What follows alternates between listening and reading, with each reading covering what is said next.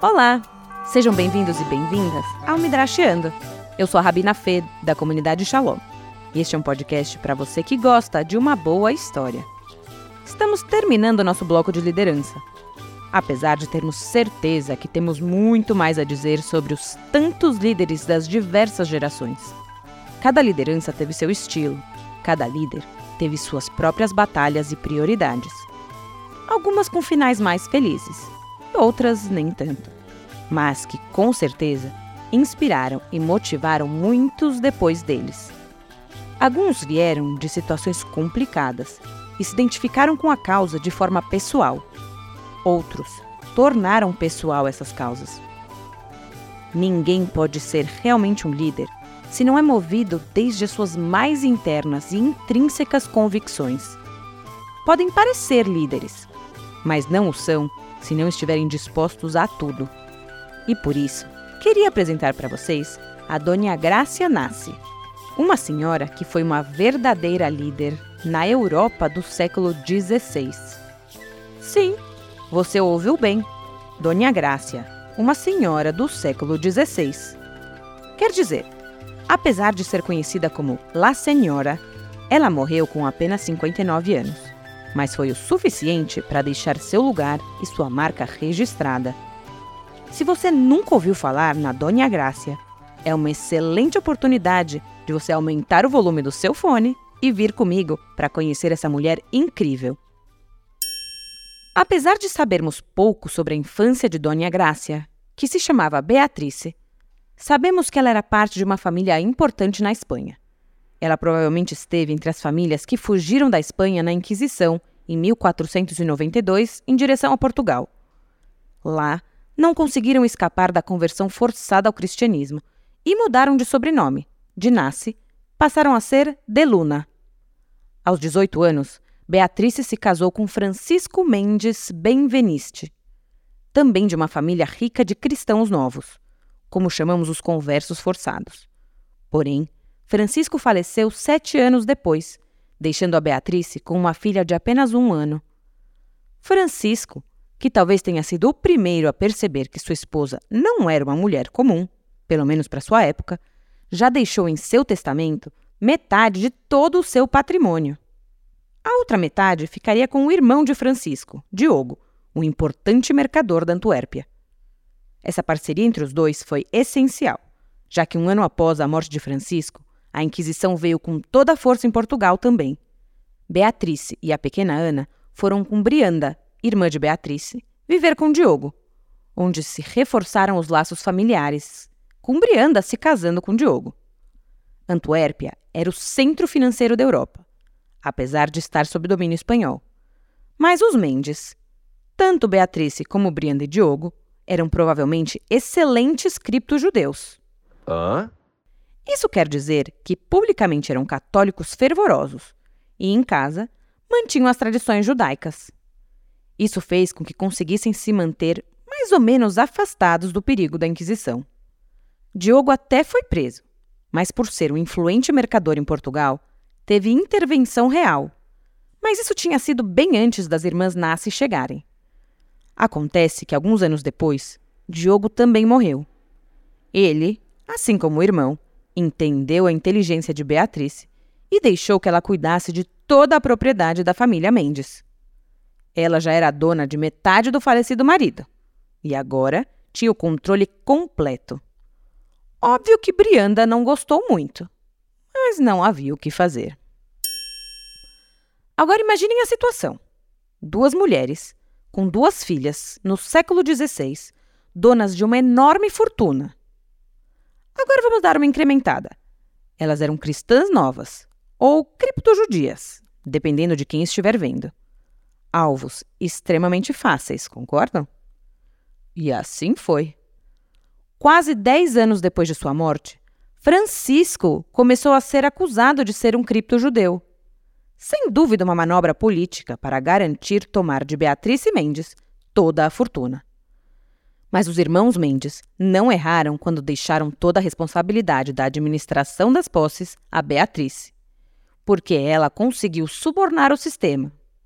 Mas outras ameaças continuaram chegando, especialmente visando Ana, que, apesar de ter apenas nove anos de idade, já estava sendo visada por pretendentes que nada mais queriam do que a fortuna da família Mendes. Depois de habilmente se desvencilhar de cada uma dessas ameaças, Beatrice conseguiu organizar a fuga de sua família para Veneza. Ufa! Agora pensem num banco, onde alguém tem uma enorme fortuna depositada. E essa pessoa resolve mudar de banco. O que acham que acontece? O banco, claro, ofereceria as melhores oportunidades, descontos de tarifas, benefícios, etc., para garantir que o dono da fortuna não mudasse de banco.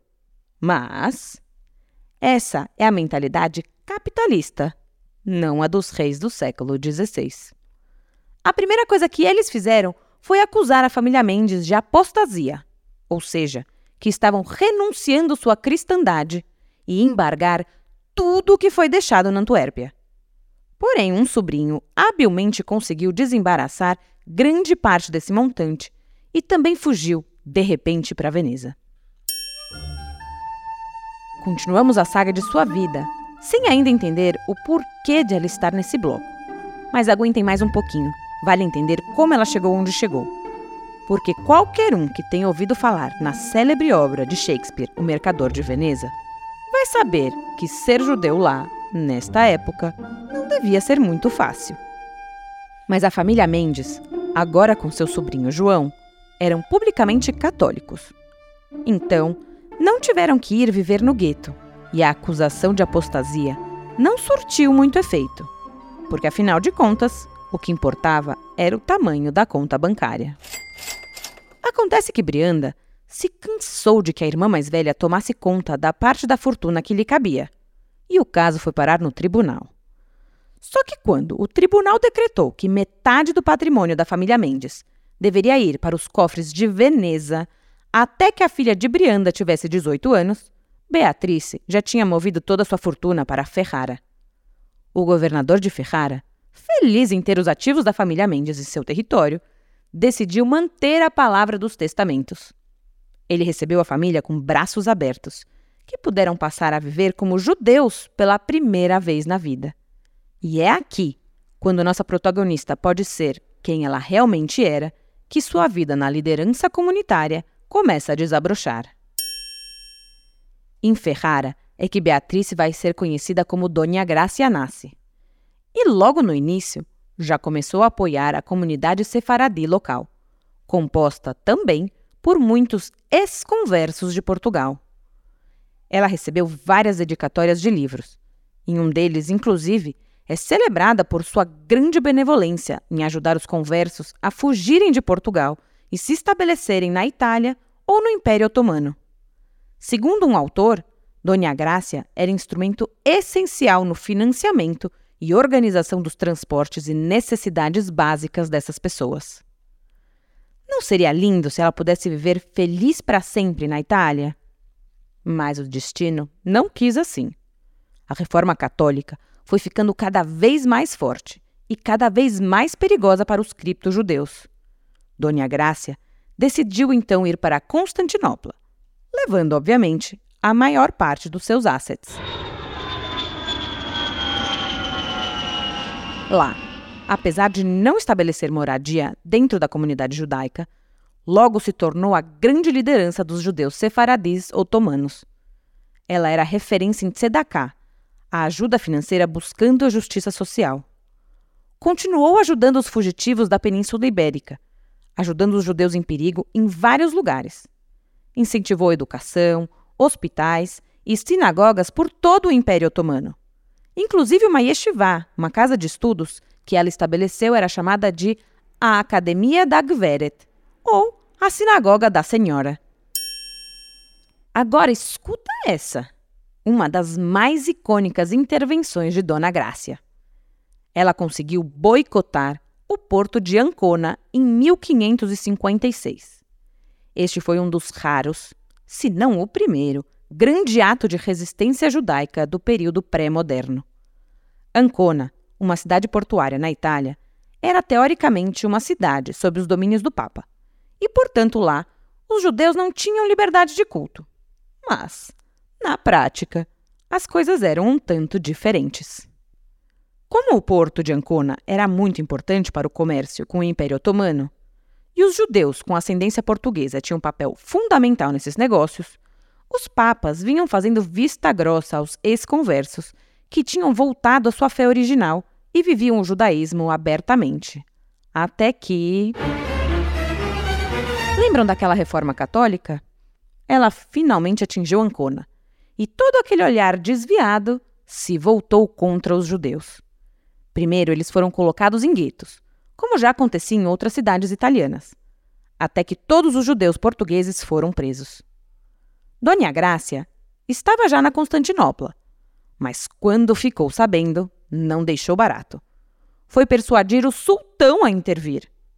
E acreditem se quiser, o sultão do Império Otomano mandou uma carta demandando a libertação desses judeus, dizendo que eles estavam sob proteção turca.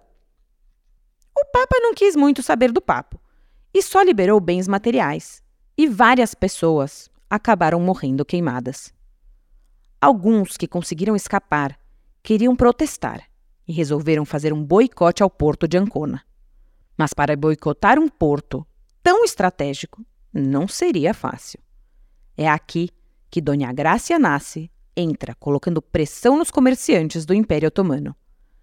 Ela garantiu que nenhum navio de sua frota comercial fosse para Ancona.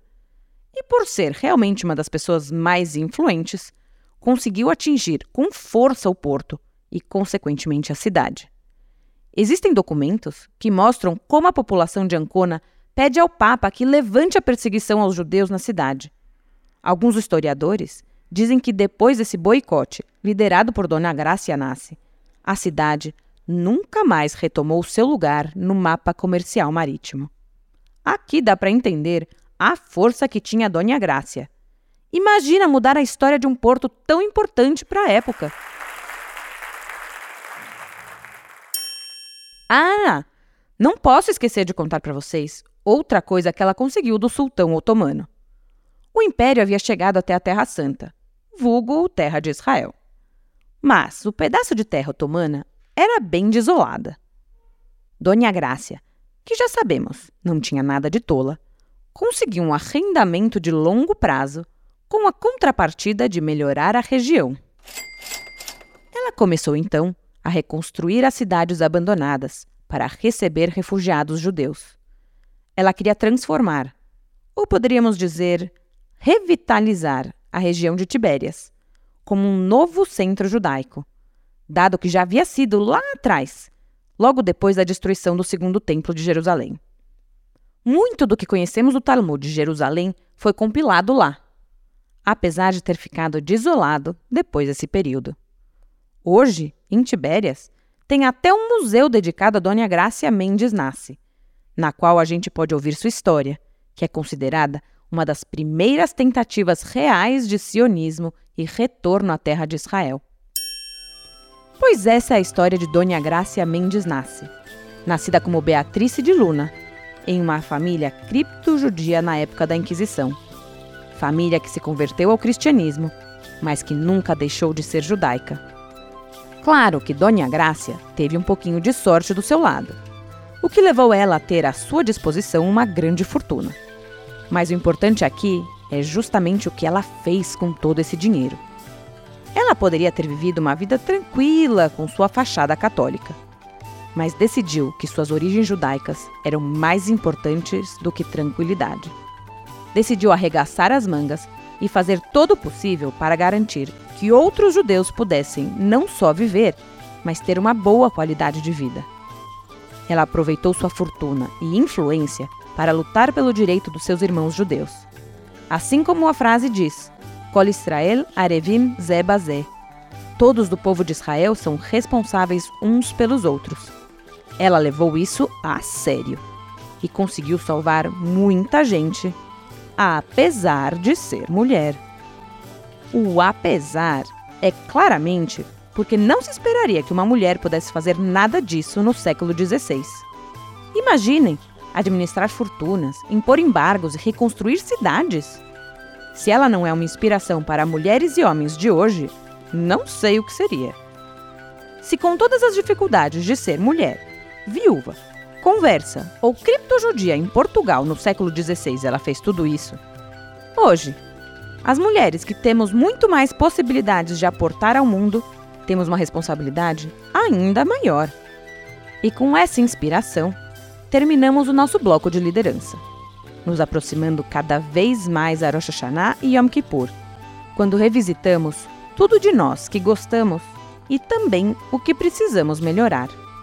Então aproveitemos todas as inspirações de liderança que tivemos nesse bloco para ir pensando em como cada um de nós pode fazer deste mundo um lugar cada vez um pouco melhor. Ah, se você tem algum tema, sugestão, escreve pra gente no Instagram, Midrashiando. Queremos saber o que vocês estão achando da nossa empreitada. Este é um podcast da comunidade Shalom, com o apoio do Marom Olami. Este podcast contou com a participação da Ionana Slauski Bast e da Thaís Friedman no roteiro e do Benizecre e do Ciro Neto na música e edição.